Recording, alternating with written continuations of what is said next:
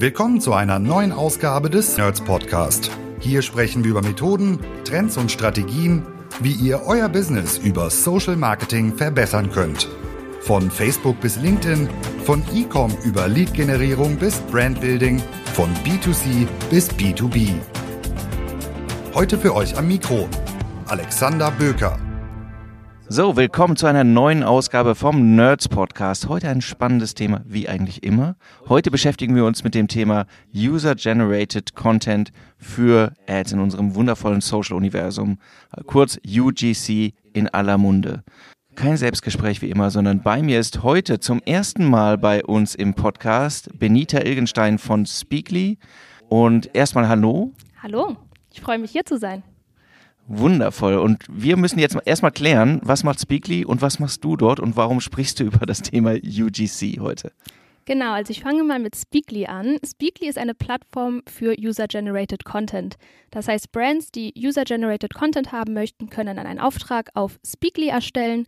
Der wird dann dort online geschaltet und Creator werden sich auf diesen Auftrag bewerben, sodass am Ende ein Creator ein fertiges UGC für die Brand erstellt. Wir als Speakly bieten auch noch Additional Services an, sowas wie Editing zum Beispiel, dass am Ende innerhalb von sieben Tagen ein Kunde, eine Brand, ein, eine fertige UGC-Ad bekommt. Und wie bin ich zu Speakly gekommen? Ich arbeite schon lange mit Creatoren, so lange, dass sie früher noch Blogger hießen, dann Influencer, YouTuber bis hin zu Creatoren.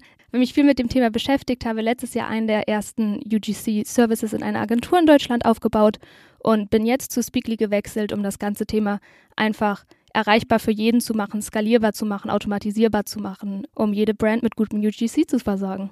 So, vielen Dank dir. Und wenn ihr jetzt sagt, oh, das war aber verdammt viel jetzt schon zum Einstieg, über was sprechen wir heute? Wir holen euch einmal komplett ab. Also was verstehen wir unter dem Thema UGC? Wie grenzen wir das ab, auch zum Beispiel von dem Thema Influencer Marketing? Warum ist das eigentlich so wichtig, dass es Companies gibt, die sich nur mit dem Thema beschäftigen, wie Speakly? Und erklären dann auch, ähm, wie komme ich zu dem Content, was ist dabei wichtig, wie kann ich das Ganze einsetzen, wie soll das aufgebaut sein und so weiter. Das heißt, wenn ihr sagt, meine Güte, das war die ganze Zeit das Thema, mit dem ich mich immer beschäftigen wollte und nie mich getraut habe zu fragen, dann müsst ihr jetzt dranbleiben. So, und jetzt steigen wir ein. Erstmal wissenschaftlich sauber, Benita. Äh, Definition, was verstehen wir denn jetzt unter UGC? UGC ist Content, in den meisten Fällen Videocontent, also Bewegtbild, das von Menschen zu Hause erstellt wird. Also wirklich Menschen wie du und ich, wir könnten Werbung zu einem Produkt machen, was wir einfach persönlich super finden. Das ist UGC ganz, ganz simpel runtergebrochen. In der Realität heißt es meistens, dass das Creator sind, die generell Spaß an der Content-Erstellung haben, Spaß daran haben, Videos zu erstellen, Spaß bei haben, vor der Kamera zu sein, die dann für bestimmte Produkte, Services, für Brands Videowerbung erstellen, die einfach nahbar ist, weil es sind keine Models, es sind keine Schauspieler, es sind keine großen Influencer, sondern Menschen wie du und ich, die Produkte und Brands nahbar machen. Und dann, da, da sind wir jetzt schon ziemlich dicht an dem Thema, finde ich. Warum ist das eigentlich wichtig? Warum ist das, es ist so ein Hype? Hype ist ein Scheißwort, aber es ist trotzdem, es ist äh, sehr groß geworden in aller Munde und mein Insta-Feed ist voll. So, also wir müssen ja einmal klären, warum, warum funktioniert das? Denn sonst würden es ja nicht so viele machen. Warum ist das Thema so wichtig? Ich glaube, es gibt zwei Punkte dazu. Also einmal, vielleicht nehme ich das schon ein bisschen vorweg, zur Abgrenzung zu Influencern, weil viele mit Creator denken sie sich, hä, das sind doch Influencer. Also der Unterschied da ist, dass es nicht auf dem Kanal des Creators gepostet wird, sondern halt von der Brand ausgespielt wird. Und warum Influencer oft nicht mehr glaubwürdig sind, ist, weil sie über die letzten Jahre so viel Werbung gemacht haben, dass jeder weiß, die Meinungen sind gekauft und dadurch einfach Menschen nicht mehr so viel auf die Meinung von Influencern vertrauen. Warum funktioniert es als Ad? Also der zweite Punkt ist, du kennst es genauso gut, jeder, der zuhört, kennt das, wenn man auf Instagram ist, alle zwei Insta-Stories kommt eine Ad. Und wenn das einfach nach sehr highly polished, super professionell produziert aussieht, denkt man sich so, ach, Ad und swipe weiter. Und wenn das aussieht wie eine Insta-Story, die genauso gut von deiner Freundin, von einem Bekannten kommen könnte, dann guckt man schon mal ein Stückchen weiter und wird meistens mehr gecatcht, also hat einen besseren Scrollstopper, wie man sagen würde, und wird das Produkt einfach, man erlebt das vertraubarer und das funktioniert. Ja, es ist, äh, man muss sagen, es beruht auf einem relativ einfachen Mechanismus. Ich sehe ein physisches oder auch, auch digitales Produkt in der Anwendung. Ne? Das macht es irgendwie das Produkt greifbarer. Und es ist erstmal schwer, jemanden zu misstrauen, der da steht und sagt, ich finde es gut. So. Und auch oft sagt, ich habe schon lange ausprobiert. Ähm, ja. Meine Freundin hat mir das empfohlen. Also natürlich gibt es auch ein paar Tipps und Tricks, die man auch bei UGC nutzen kann. Da kommen wir vielleicht später nochmal zu, dass es auch noch durch das, was gesagt wird und wie es gesagt wird, einfach noch, noch eine Schippe oben drauf liegt, um Vertrauen zu erzeugen. Ja, du hast es eben schon gesagt in der Abgrenzung zu den Influencern. Ich, würd, ich würde wahrscheinlich sagen, hey, wir könnten beide als Creator bezeichnen, aber nur Influencer setzt darauf, dass er eigene Reichweite hat und äh, sich als Marke sehr stark positioniert. Ne? Das ist ein, ja. die, die, die eigene Marke, die, den, die ihn abgrenzt und auch letztlich in einem Rahmen Geschäftsmodell ja so funktioniert, ähm, dass er sagt, die, die Marke hat einen Wert und das ist der Punkt, den ich äh, vermarkte. Der Creator, von dem wir hier sprechen, hat nicht den Anspruch, im ersten Sinne als eigene Marke zu fungieren, sondern zeigt sich als Anwender eines Produktes. So, Punkt. Ne? Wie du schon gesagt hast, äh, du könntest es sein, ich genau. könnte es sein, könnte jeder sein dann kann ich jetzt sagen, ja, oh, das funktioniert für manche, funktioniert das auch für mich, wenn ich doch, äh, ich habe besonders anspruchsvolles Produkt oder mein, oder äh, wir achten immer darauf, dass unsere Brand super, super fancy dargestellt wird und dann sieht das ja vielleicht gar nicht so fancy aus. Ich glaube, das beste Beispiel, was es dafür gibt, ist vielleicht Nespresso, weil wenn viele Leute an Nespresso denken, denken sie an, oh, George Clooney irgendwo in Italien, ähm, trinkt super fancy Espresso. Und wenn man auf TikTok geht, sieht man unfassbar viele Menschen, die eine Espresso-Maschine zu Hause stehen haben und sich in ihrer Mittagspause morgens vom, von zu Hause aus, also vom Work-from-Home-Lifestyle, diese Nespresso-Maschine haben. Ich denke noch nicht mal, dass Nespresso das absichtlich gemacht hat, sondern weil es einfach ein gutes Produkt ist, viele Leute das haben. Aber es ist immer noch ein gutes Beispiel. Nespresso hat dadurch, dass so viel Content organisch und authentisch von Content-Creatern wie dir und mir, also auf TikTok produziert ja wirklich jeder Content, gezeigt, genutzt wird, nichts verloren. Also man hat selbst als große Established Brand nichts zu verlieren. Und wenn Nespresso nichts zu verlieren hat, dann haben die meisten E-Commerce-Brands ähm, hier im deutschsprachigen Raum wahrscheinlich jetzt auch nicht so viel zu verlieren. Dann gehen wir mal jetzt äh, für uns als Performance-Marketer, als, als, als Werbetreibende, sage ich mir jetzt, okay, Minita, du hast mich überzeugt, ich äh, will das Thema angehen. Was ist denn jetzt wichtig? Verschiedene Punkte. Also ich glaube, ganz am Anfang sollte man sich einmal Gedanken machen, wofür will ich das nutzen? Also das weißt du wahrscheinlich besser im Sinne von Testingstrategie, Kampagnen-Setup, also wo möchte ich das nutzen? Möchte ich das nutzen, um Neukunden zu akquirieren? Möchte ich das irgendwo weiter unten im Funnel benutzen, einfach um so Leute, die meine Brand vielleicht schon mal in einer Static-Ad oder so gesehen haben, finally zu konvertieren. Das macht natürlich einen Unterschied. Generell, wo fängt man an? Man bräuchte erstmal einen Creator. Also ohne Creator kein UGC. Es gibt verschiedenste Art und Weisen, Creator zu finden. Da ich jetzt bei Speakly bin, kann ich euch sagen, wie es bei Speakly funktioniert. Da postet ihr einfach einen Auftrag und Creator bewerben sich bei euch. Aber das ist nicht die einzige Art und Weise und das werde ich auch jetzt nicht hier so verkaufen, sondern man kann genauso gut selbst auf Creator zugehen und gucken, okay, was sind Leute auf Instagram oder auf TikTok, die ich sehe, die relativ klein sind, ähm, noch keine eigene große Reichweite haben, aber gut zu meiner Zielgruppe passen. Also ich denke, das ist immer super wichtig bei der Creator-Auswahl, dass der Creator die Zielgruppe repräsentiert, einfach visuell. Also wenn ich ein Produkt für Mutter über 40, also für Mütter über 40 habe, dann sollte ich vielleicht nicht 19-jährige Abiturienten nehmen. nehmen. Aber man kann auch verschiedene Creator nehmen, um zum Beispiel Zielgruppen zu testen. Also ähm, das weißt du wahrscheinlich noch besser als ich. Ja. Trotzdem sagen, sagen viele, glaube ich, am Anfang, ich weiß nicht, wo ich die hernehme. Mhm. So, das ist halt ein, ein häufiger, äh, häufiges Problem. Tatsächlich, der erste Punkt, wo ich auch anfangen würde, ist, äh, wofür möchte ich das, äh, wo, wie möchte ich das nutzen? Du hast es schon gesagt. Will ich überhaupt erstmal, dass Leute in Kontakt mit meinem Produkt kommen, mit meiner Marke, um zu sehen, oh, darum geht's, dass es sympathisch ist und so weiter? Oder will ich, dass sie den letzten Schritt gehen? UGC muss ja auch nicht der einzige Weg sein für dich, sondern ist halt ein, ein, ein Baustein womöglich in einer Kette von Werbemitteln, von Statics, von anderen produktdarstellenden Videos oder whatever. Aber arbeitet eben auf dieser Ebene Vertrauen aufbauen, um, um eben diesen Zweck zu erfüllen. Also ähm, auch eben dann im Abverkauf äh, kann es ja sein, ey, ich habe es gerade ausprobiert und es bringt total viel, mach's auch. Und das hängt ja letztlich ein bisschen davon ab. Das erste Ziel überlegen, das zweite ist, äh, wo nehme ich die, wen bräuchte ich, ne? Wäre ja die Überlegung, wo nehme ich den her? Und dann ist ja eigentlich auch das, der, der Punkt, über den, den haben wir uns ja auch sonst schon unterhalten, das Geheimnis liegt im guten Briefing. Ne, das ist ja ein bisschen die, die Herausforderung, denn ich bin gespannt, was du gleich sagst. Ich würde sagen, wenn das Briefing nicht passt, dann, dann wird das Werbemittel am Ende, wirst du am Ende enttäuscht sein, wenn du, wenn du den Content zurückbekommst ja, und denkst, das, das sind wir ja gar nicht. Und die Mühe, die man sich macht, ne, ich glaube, es ist ein Missverständnis, dass man denkt, der, der große Aufwand liegt darin, das, das source ich ja out, das macht ja der, der Creator, das Ganze herzustellen. Der Aufwand liegt darin, das Briefing so zu machen, dass es unmissverständlich ist. Ja, dem würde ich hundertprozentig zustimmen. Also das ist auch das meiste, was wir hier bei Speakly in den Chats sehen, aber ich auch in, in früheren Stationen gesehen haben, dass die Brand sagt, ja, wir sind total offen und lassen dem Creator Spielraum und dann kommt das Video wieder und sie sind, nee, das habe ich mir wirklich überhaupt nicht vorgestellt.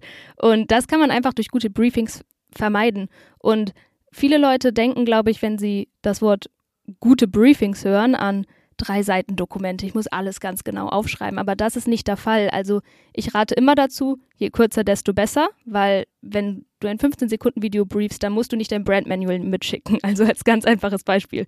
Es liest sich eh keiner durch, das ist nicht nötig. Aber was zum Beispiel immer super gut funktioniert, sind Moodboards. Also stell 10, 12 Pinterest-Bilder zusammen, wo du sagst, hey, das repräsentiert meine Marke, so möchte ich, dass das aussieht, so möchte ich, dass mein Produkt in Szene gesetzt wird. Das muss sich ein Creator 20 bis 30 Sekunden angucken und versteht, was gemeint ist. Also es ist relativ easy. Oder schick einfach zwei, drei Beispielvideos mit.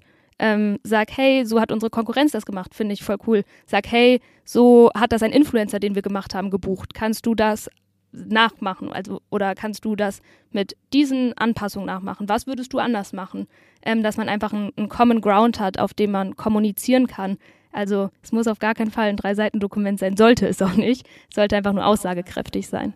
Ja, und ich sollte halt wissen, also für uns ist es ja immer die Frage, was will ich, was will ich herausfinden? Natürlich will ich ein gutes Ergebnis haben, aber letztlich, wenn ich keine Erfahrung habe, geht es ja darum, dass ich thesenbasiert äh, rausgehe und nochmal eine Briefing so erstelle. Und dann muss ich halt wissen, was ist mir jetzt wirklich wichtig? Ne? Ist es mir wichtig, wie das Produkt jetzt, dass das Produkt in einer bestimmten Form präsentiert wird? Ist es wichtig, dass er bestimmte Schlagworte vorkommen in dem Thema, weil ich sage, das sind die Key Trigger für meine Audience oder vielleicht. ne, äh, ist zumindest meine Annahme. Oder ähm, keine Ahnung, es könnte, könnte alles Mögliche sein. Genauso wie auch die Auswahl des Creators Teil des Testing ist. Ne? Ja. Ähm, und das äh, finde ich auch ganz interessant, was du sagst. Das ist, das ist halt kein Roboter. Also du kannst den, du bewegst ihn ja nicht das sind ja wie Regieanweisungen, die du gibst und du musst halt sagen, was davon ist mir wirklich wichtig. Und das ist auch der Teil, der auch ein bisschen offen bleiben sollte, weil das macht UGC auch authentisch. Also gerade wenn man einen Creator aus der Zielgruppe auswählt, hm. dann wird er auch irgendwie mindestens ein kleines bisschen Bezug zu deinem Produkt haben. Und dieses kleine bisschen solltest du auch offen lassen, so dass oft, also einige Creator wollen explizit Skripte und das ist auch fair. Mhm. Ähm, aber gerade wenn man länger mit einem Creator zusammenarbeitet, vielleicht nicht zum ersten Mal, dass man sagt, hey, das sind die drei Punkte, die müssen auf jeden Fall kommuniziert werden, das sind unsere drei Benefits und das sind die drei Pain Points, die wir lösen. Wie du das rüberbringst, go ahead. Also ähm, das ist auch je nachdem, in welcher Beziehung man mit dem Creator ist. Klar, am Anfang beim ersten Mal sollte man vielleicht noch etwas engere Vorgaben geben, aber wenn man dann merkt, das funktioniert gut, der Creator, mit dem würde ich gerne nochmal arbeiten, kann man immer mehr Freiräume lassen und hat dadurch ganz ehrlich auch einfach immer selbst weniger Aufwand. Und äh, du wählst ja keinen aus. Es hat ja nichts damit zu tun, ehrlich gesagt, ob das über eure Plattform passiert oder äh, ob man einen anderen Service, äh, Service nutzt oder sagt, ich habe mich selbst auf die Suche begeben. Ja.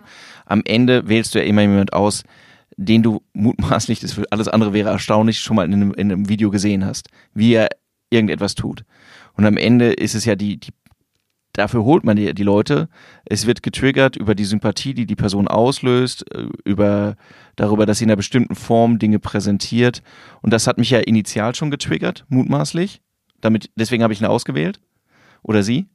Und das muss ich auch als den Value sehen, den der, den der, der die Creator am Ende dann einbringt. Ne? Das. Das wäre auch noch ein Tipp von mir, egal wo man Creator sucht, bevor man die anspricht oder bevor man die engagiert im Endeffekt, mhm. stellt sicher, dass ihr die schon mal reden gehört habt. Also gerade wenn man jetzt nicht über ein Tool wie Speakly geht, hier bei Speakly würdet ihr ein Bewerbungsvideo bekommen, wo die Creator sich vorstellen und reden und man sie sieht. Aber wenn man sagt, hey, das ist einfach gerade nicht our way to go und man zum Beispiel sich über Instagram selbst auf die Suche macht oder über TikTok, dann auf Instagram ist es ein kleiner Hack, guckt immer in deren Stories, in deren Story Highlights, haben die schon mal da gesprochen wenn nicht, ist es auch ein bisschen eine Red Flag, weil das heißt, sie fühlen sich nicht so wohl vor der Kamera, sonst würden sie in ihren Stories sprechen. Und wenn sie das da schon nicht machen, ist die Wahrscheinlichkeit, dass sie es dann in der Ad richtig gut machen, ja, so semi hoch. Und auch auf TikTok, wenn ihr Leute seht und die haben immer Musik im Hintergrund oder nicht gesprochen, dann und ihr die kontaktiert, dann ruft die vielleicht einfach vorher einmal kurz an und sprecht mit dem einfach, um sicherzustellen, dass die jetzt nicht Plattdütsch reden oder einen krass bayerischen Akzent haben oder was ja. auch immer. Ähm, weil das sind sind kleine Punkte, da würde man sich einfach drüber ärgern hinterher. Ja, voll. Also, wenn ich die Stimme nicht gehört habe oder merke, hey, ähm, hat die Person irgendwie gewisse grammatische Herausforderungen ja. zu bewältigen ähm, und das passt nicht zur Brand, ne? weil du sagst, weil du am Ende, weil es vielleicht auch nicht glaubwürdig äh, wirkt am Ende, so im, im, im Kopf. Ja. Ähm, das ist, das ist tatsächlich natürlich ein, das ist ein guter Hinweis. Und jetzt habe ich mich also auf die Suche gemacht, Benita. Ne? Habe jetzt irgendwie äh, einen perfekten Creator gefunden. Und ähm, du hast es eben schon gesagt, darüber haben wir gar nicht gesprochen.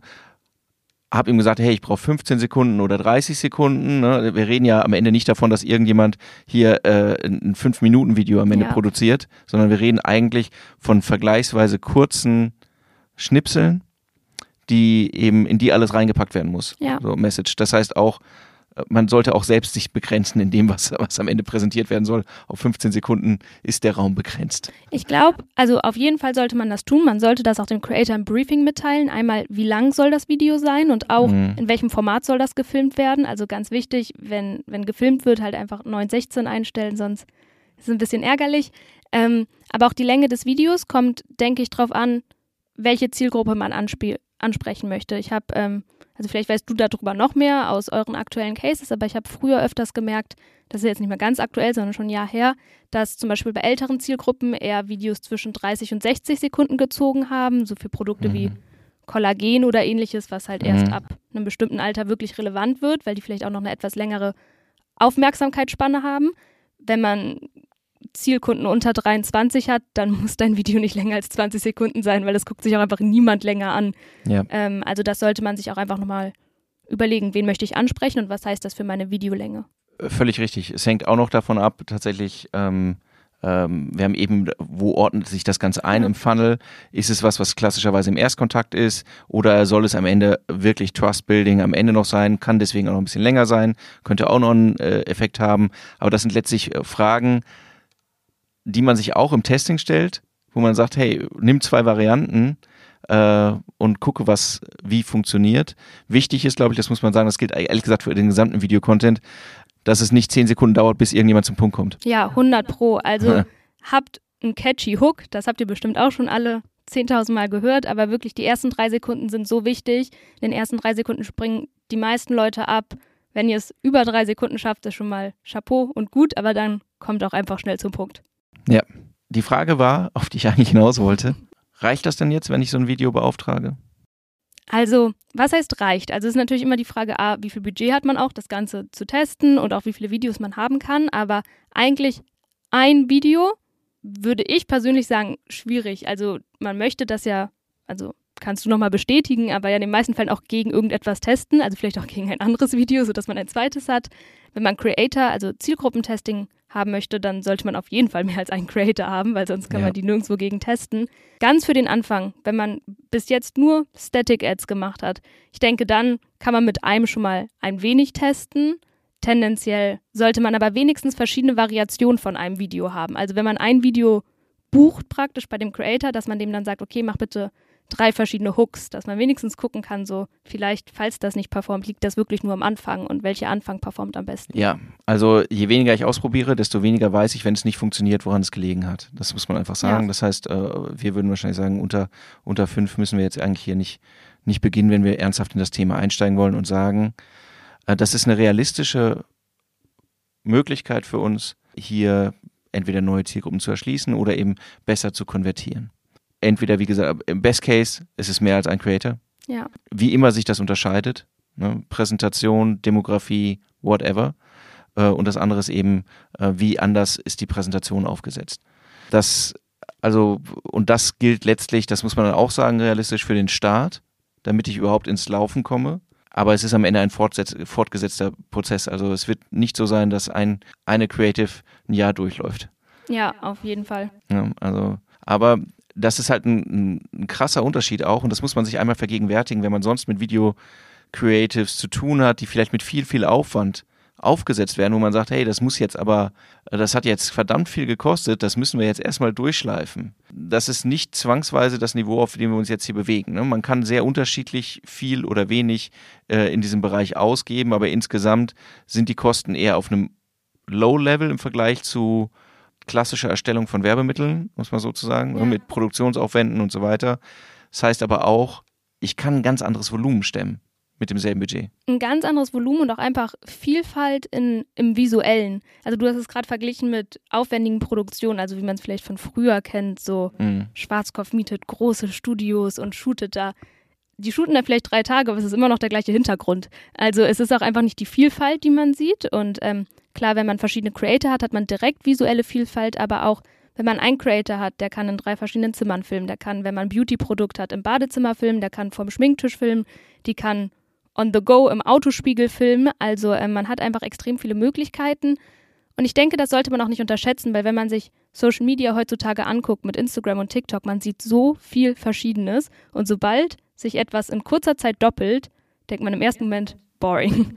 Das heißt, die, die Vielfalt ist auch einfach wichtig, um nicht hundertprozentig gleich als Marke die ganze Zeit aufzutreten. Ich finde es lustig, dass du sagst, wie man das von früher kennt äh, als, als, als wäre das jetzt anders. Ja, das stimmt. Das ist wahrscheinlich, also wie ich das, ich habe tatsächlich mal ähm, für Schwarzkopf in der Produktion gearbeitet, deshalb war das jetzt äh, das Beispiel, das ist für mich früher, aber ich habe dann erkannt, dass das nicht so viel Sinn macht, deshalb mache ich jetzt UGC, aber haben wahrscheinlich noch nicht alle.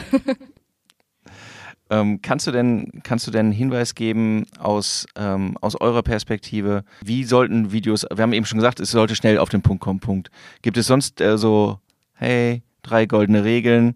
Das zeigt sich eigentlich aus, aus dem großen Überblick, den ihr habt über den Markt, dass ähm, was entweder auch falsch gemacht wird oder was halt der Hinweis ist, wie würde ich es denn richtig machen. Also drei goldene Regeln ist schwierig, aber ich versuche mich mal festzulegen. Ähm, ich würde sagen, Regel Nummer eins, auf jeden Fall Schnitt innerhalb der ersten drei Sekunden, spätestens nach drei Sekunden ähm, weil sonst knackt man einfach nicht die Drei-Sekunden-Marke und das ist auch nicht gut für die Ausspielung der Ad. Also es ist einfach ja. nicht vorteilhaft. Das heißt, die erste Regel ist auf jeden Fall ein Cut innerhalb der ersten drei Sekunden oder ein Splitscreen am Anfang, irgendwas Aufregendes innerhalb der ersten drei Sekunden ist super wichtig. Zweite Regel ist am Ende würde ich versuchen, ein, ein Call to Action einzubauen, weil da sehen wir oft, dass wenn Leute wirklich bis zum Ende dranbleiben, ist die Wahrscheinlichkeit, dass sie dann auf etwas wie swipe hier hoch oder probier du es auch mal aus oder was auch immer, ähm, gut reagieren. Das ist das Zweite. Und das Dritte ist kein, keine Regel für ein spezielles Video, aber gerade wenn man mit einem Creator arbeitet, ist es halt wirklich versucht, verschiedene Zusammensetzungen zu testen. Also wenn man jetzt sagt, okay, ich, ich filme fünf Szenen zum Beispiel und mache ein mhm. Voice-Over darüber, dann könntest du ja aus diesen fünf Szenen wirklich fünf verschiedene Ads machen mit dem gleichen Voice-Over. Und mal fängst du mit Szene 2 an und mal fängst du mit Szene 3 an und dann kommt Szene 4. Ja. Ähm, macht so viel wie möglich aus dem Content. Ähm, weil ich denke, das sehen auch viele Brands so, ja, jetzt habe ich eine, eine Ad und wenn ich was Neues will, dann muss ich nochmal komplett neu machen. Aber allein, also wir haben es jetzt schon bei Speakly teilweise so, dass wir eine Ad bearbeiten und dann der Kunde wiederkommt und sagt, hey, könnt ihr einfach nochmal die Schrift am Anfang größer machen oder könnt ihr die Untertitel weglassen, könnt ihr lautere Musik dazu machen, was auch immer. Also man kann so viel aus einem Content-Piece machen. Ähm, das ist keine Regel für den Videoaufbau, aber ich denke, das beeinflusst den Videoaufbau, weil wenn man den grundsätzlich so vielfältig wie möglich macht, kann man am Ende einfach am meisten von dem Video nutzen. Korrekt. Am Ende, auch das ist ja, führt wieder zurück, was kann ich alles testen? Ja. Und es gibt halt viele Elemente, äh, eben auch, wie ist der Cut? Gibt es einen Recut? Ja. Werden eingeblendete Elemente anders dargestellt und so weiter, die man, die man durchtesten kann. Das ist, sind am Ende auch Erfahrungswerte, ne? Ja, dass man so sieht, was, was, was man dann sieht. Wir haben eben ein bisschen darüber gesprochen, brauche ich oder braucht, je, braucht jeder so ein hohes Volumen an Creatern, kann ich das selbst machen, kann ich die Nachbearbeitung selbst machen. Wenn ich jetzt nette, nette Kollegen und Kolleginnen habe, empfiehlt es sich dann für mich, dass ich äh, sage, hey, mit denen fange ich an. Das hängt natürlich sehr von deinen netten Kollegen und Kolleginnen ab. Also, wenn die zu eurer Zielgruppe passen, warum nicht? Und auch wenn die, also das wird oft unterschätzt, ähm, wenn die sich einfach wohl vor der Kamera fühlen. Ja. Also das ist so ein wichtiges Thema, weil oft ich kenne das auch, denke ich mir selbst so, oh, das Produkt finde ich richtig cool, da könnte ich eigentlich auch selbst mal Werbung für machen. Dann stehe ich da und kriege so keine drei Sätze gerade raus, weil ich einfach kein geborener Influencer oder Content Creator bin. Ich bin sehr gut hinter der Kamera, aber vor der Kamera ist dann doch nicht das Wahre. Von daher, probieren kann man es immer, aber dieser Punkt, dass die Leute authentisch vor der Kamera reden können, ist so wichtig und das wird oft unterschätzt. Und dann am Ende kommen da so Ads raus, wo irgendwer so halb gezwungen in der Küche im Büro steht und was über sein Nahrungsergänzungsmittel erzählt. Das ist halt einfach nicht glaubwürdig und daran geht dann auch wieder der Witz, ähm, Witz kaputt. Da würde ich dann lieber sagen, okay, ich nehme weniger gute Creator, aber habe dafür auch gute Creator als, als fünf Kolleginnen, die eigentlich alle keinen Bock haben, vor der Kamera zu stehen. Ja, es ist tatsächlich, die, die, am Ende die Auswahlkriterien können eigentlich keine anderen sein. Also ist es jemand, der, der geeignet ist, ja. weil auch wenn es für kurze Zeit ist, sind es halt immer eine, implizit eine Form von Markenbotschaftern, die, die da bestehen. Ich finde es eigentlich einen großen Vorteil, wenn man es aus dem Team machen kann, weil man dann natürlich noch einen ganz anderen Zugriff hat, noch viel mehr produzieren kann und weil es auch natürlich, wenn es funktioniert, krasse Vorteile hat, ja. wenn du ein Gesicht äh, so kontinuierlich durchziehst. Ne? Also das diese, dieses Vertrauen, das dann noch bestehen bleibt, das kann auch alles Vorteile haben. Man darf aber auch nicht die Zeit unterschätzen, die das kostet. Ja. Ähm, also wenn man jetzt sagt, okay, ich habe hier eine Kollegin, aber die ist eigentlich Data Analyst und auf einmal soll jetzt Videos drehen, das oh kann oh einfach Zeit kosten. Also wenn die super zur Zielgruppe passt, gut vor der Kamera redet, fair, aber es kann halt einfach sein, dass so ein Video, auch wenn es nur 15 Sekunden sein sollen, oder gerade wenn es man in der Firma macht, will man ja meistens mehr als ein Video haben. Ja. Da kann easy mal ein halber Arbeitstag draufgehen. Ähm, gerade wenn man es zum ersten Mal macht. Und das ist mir schon öfters aufgefallen in Unternehmen, die sagen, ja, ich mache das einfach selbst. Also das muss man dann halt einmal besprechen. Ist es wertvoller, dass dein Data Analyst dann Videos dreht oder soll der schon noch weiter Daten analysieren? Das ist halt in der Firma immer wichtig. Ansonsten stimme ich dir zu. Also auch, dass es langfristig ein, ein Gesicht ist, ist gut. Und deshalb würde ich auch sagen, es ist immer gut, langfristig mit den gleichen Creatoren zu arbeiten über eine gewisse Zeit. Ein Punkt, den ich noch bringen wollte, ist, wenn man sagt, ich probiere es erstmal aus mit Freunden und Familie und dann ist es halt nicht so gut, dann sagen, höre ich oft, ja, ich habe das schon mal ausprobiert, meine Schwester hat schon mal UGC gemacht, aber das hat einfach nicht performt. Dann gucke ich mir mhm. das UGC an und denke mir so, ist auch kein Wunder, dass das nicht performt hat. Ähm, also, wenn man es macht, würde ich sagen, sei nicht zu voreilig, sondern probier es aus. Aber wenn es nicht performt, sei auch ehrlich zu dir selbst und sag, ist das auch gut oder bin ich einfach biased, weil ich schnell ja, und ja. gut rangekommen bin? Gilt letztlich für, für alle Maßnahmen in dem, auch im Ad-Bereich. Ja, 100 Prozent. Ne, ist es, ja. äh, war das wirklich tauglich? Ja. So ähm, und kann nicht genug sagen, dass es nicht performt. Was, was äh, zu einem anderen Punkt führt, interessant, woran mache ich am Ende fest, ob es funktioniert oder nicht? Das ist ein Punkt, über den man auch der wahrscheinlich ein bisschen mehr auf unserer Seite liegt. Ja, voll. Ne, wenn wir, wenn wir Kampagnen schalten in dem Bereich, was sind am Ende Kriterien? Und dann ist es halt oft, also aus meiner Sicht ist es oft so, dass geguckt wird, okay, finde ich die Ad, die am meisten verkauft hat? Was fair ist, wenn ich sage, das Ziel war einzig und allein, dass das Ding verkauft. Ja. Aber es gibt halt ähm, viele Indikationen, die mir auch helfen können für das Briefing am Ende. Du hast es eben gesagt, wie lange haben die Leute das Video eigentlich geguckt? Ne? Haben sie, sind sie dort stehen geblieben? Ähm, haben sie sich bis zum Ende reingezogen oder nicht? War die Abbruchrate vorne hoch oder nicht? Weil daraus lerne ich am Ende, wo, wo war das Problem? Ist, das, ist der Cut das Problem? Ist der Creator insgesamt das Problem? Ist mein Call to Action das Problem? Whatever. Genauso, wenn ich sage, ich will, vor, dass das vorne im, im, im Funnel eigentlich funktioniert, damit die Leute überhaupt mal sehen, was, was wir haben. Hängt ja auch am Ende von den Zielen ab, die dahinter gelegt sind, also rein technisch dann ist es Unsinn zu sagen, das Ding hat das Ding nicht verkauft, dann hat es nicht funktioniert.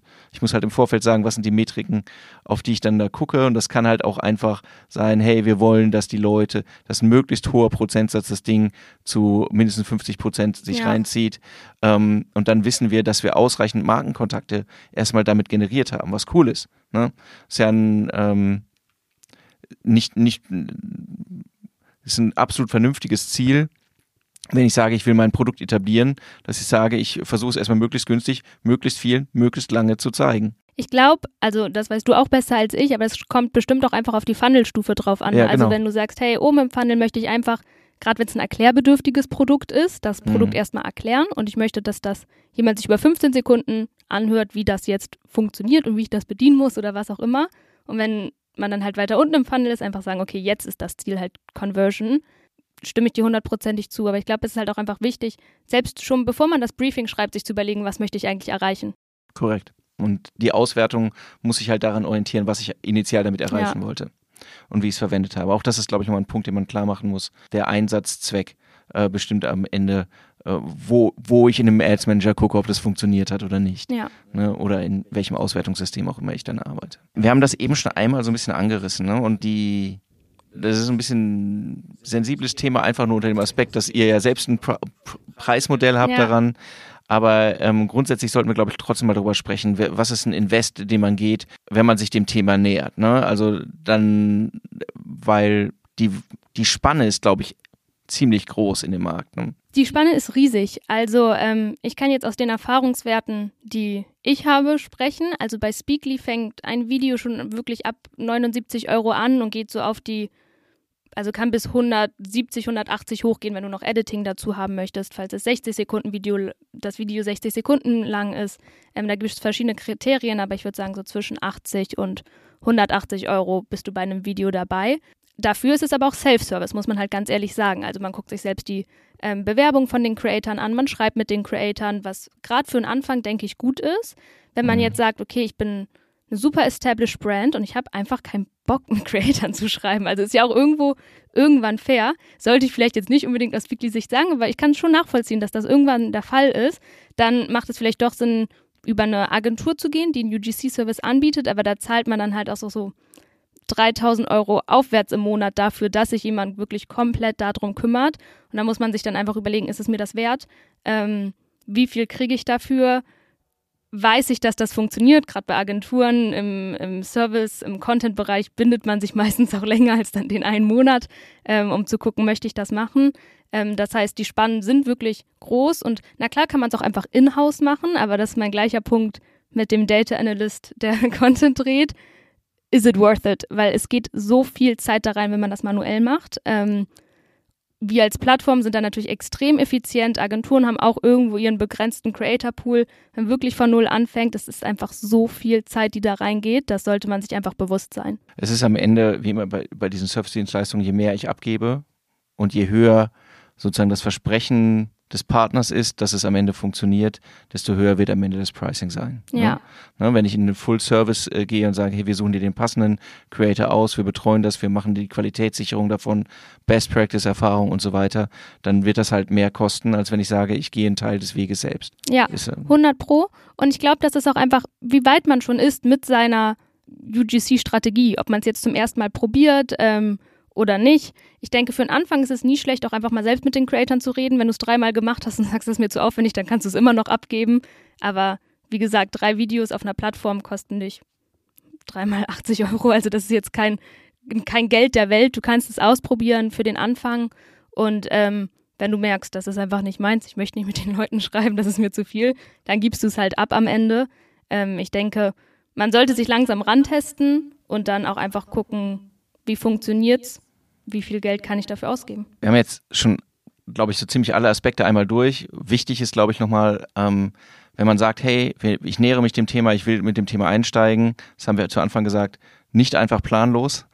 Ich sollte wissen, was ich, was ich erreichen will. Ich sollte wissen, ein Verständnis dafür haben, wer, wer kann meine Brand repräsentieren und eben äh, dafür gibt es ja auch Beispiele und Best Practices, genügend Aufmerksamkeit in das Briefing stecken, genügend Mühe da reinstecken, damit das Ganze funktioniert, weil man ansonsten halt diese, diese enttäuschenden Erlebnisse Ja. hat.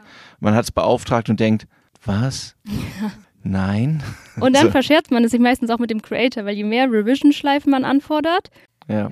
desto unglücklicher wird tendenziell der Creator. ja aber meistens blamen die Brands den Creator, aber eigentlich ist es immer das Briefing, was dran schuld ist. Auswahl trifft man selbst, Briefing macht man selbst, ähm, muss man gucken. Aber wenn genügend Raum einplanen, damit man eben mehr als ein Video am Ende einsetzt, äh, damit man irgendwie mit einem validen Test auch in das ganze Thema reingeht. Ich glaube, das ist, das ist nochmal wichtig. Ja.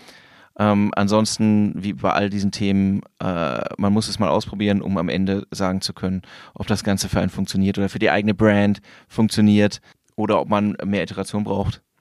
Oder ob man sagt, ey, ich habe den anderen Stein der Weisen gefunden, der auch funktioniert, was ja auch schön ist. Ja. Ne? Also ähm, umso besser. Mega, Benita, vielen, vielen Dank. Wie war es jetzt das erste Mal hier? Super cool, es hat mir sehr viel Spaß gemacht. Ähm, für die, die es jetzt schon interessant fanden, haben wir auch noch einen guten, gute News, denn wir werden auf der OMR auch eine Masterclass gemeinsam machen, wo wir das Ganze nochmal im Detail angehen. Und ich glaube, wir haben uns jetzt schon gut darauf eingegroovt und das wird super. Das ist richtig. Das heißt, wenn ihr sagt, hey, OMR, dieses kleine Festival, das kenne ich doch, da wollte ich doch eh hin, im Mai in Hamburg, dann äh, könnt ihr euch jetzt schon mal markieren. Thema UGC vertiefen. Wie, wie baue ich das? Wie nutze ich das? Welche Strategien bieten sich an? Wie werte ich das Ganze aus? Im Detail Masterclass in den Kalender. Genau, 9.5. ist das Datum. Benita, wenn jetzt, äh, wenn jetzt jemand sagt, ähm, erstens, äh, ich habe das im Mittelteil nicht mitbekommen, ähm, oder ich will mich gerne nochmal mit der Benita connecten, wie geht denn das? Ähm, man kann mir immer auf LinkedIn schreiben, also Benita Ilgenstein auf LinkedIn. Ähm, ich nehme tendenziell alle Leute an und bin immer happy to connect. Und ähm, wenn es irgendetwas Dringendes gibt, dann kann man mir auch gerne eine E-Mail schreiben ähm, an benita.speakly.de. Super. So, wenn euch das gefallen hat, was ihr jetzt gehört habt, dann gibt es fast überall, wo ihr diesen Podcast hört, die Möglichkeit, einen positiven Kommentar oder eine Bewertung dazulassen. Wenn ihr sagt, nee, ich weiß es eigentlich besser, dann schreibt uns direkt. Äh, wenn ihr sagt, oh, das war so gut, ich will eigentlich mehr davon, ähm, von diesem Podcast, dann gibt es auch fast überall die Möglichkeit, den Podcast zu abonnieren. Wahnsinn. Dann wird man meistens noch darauf aufmerksam gemacht, dass es neue Episoden gibt, die sich eigentlich grundsätzlich um das Thema digitales Marketing im Bereich Social drehen. So, letzte Worte eigentlich nicht. Nee. War schön. Ich hoffe, alle haben was gelernt und probieren sich mal aus. Super, vielen Dank und tschüss draußen. Vielen Dank, tschüss. Vielen Dank fürs Zuhören. Wenn euch der Podcast gefällt und ihr mehr wollt, abonniert uns auf iTunes oder Spotify und bewertet uns gern. Und wenn ihr Hilfe braucht, damit eure Kampagnen fliegen lernen, bucht einfach eine kostenfreie Strategie-Session. Den Link findet ihr in den Show Notes.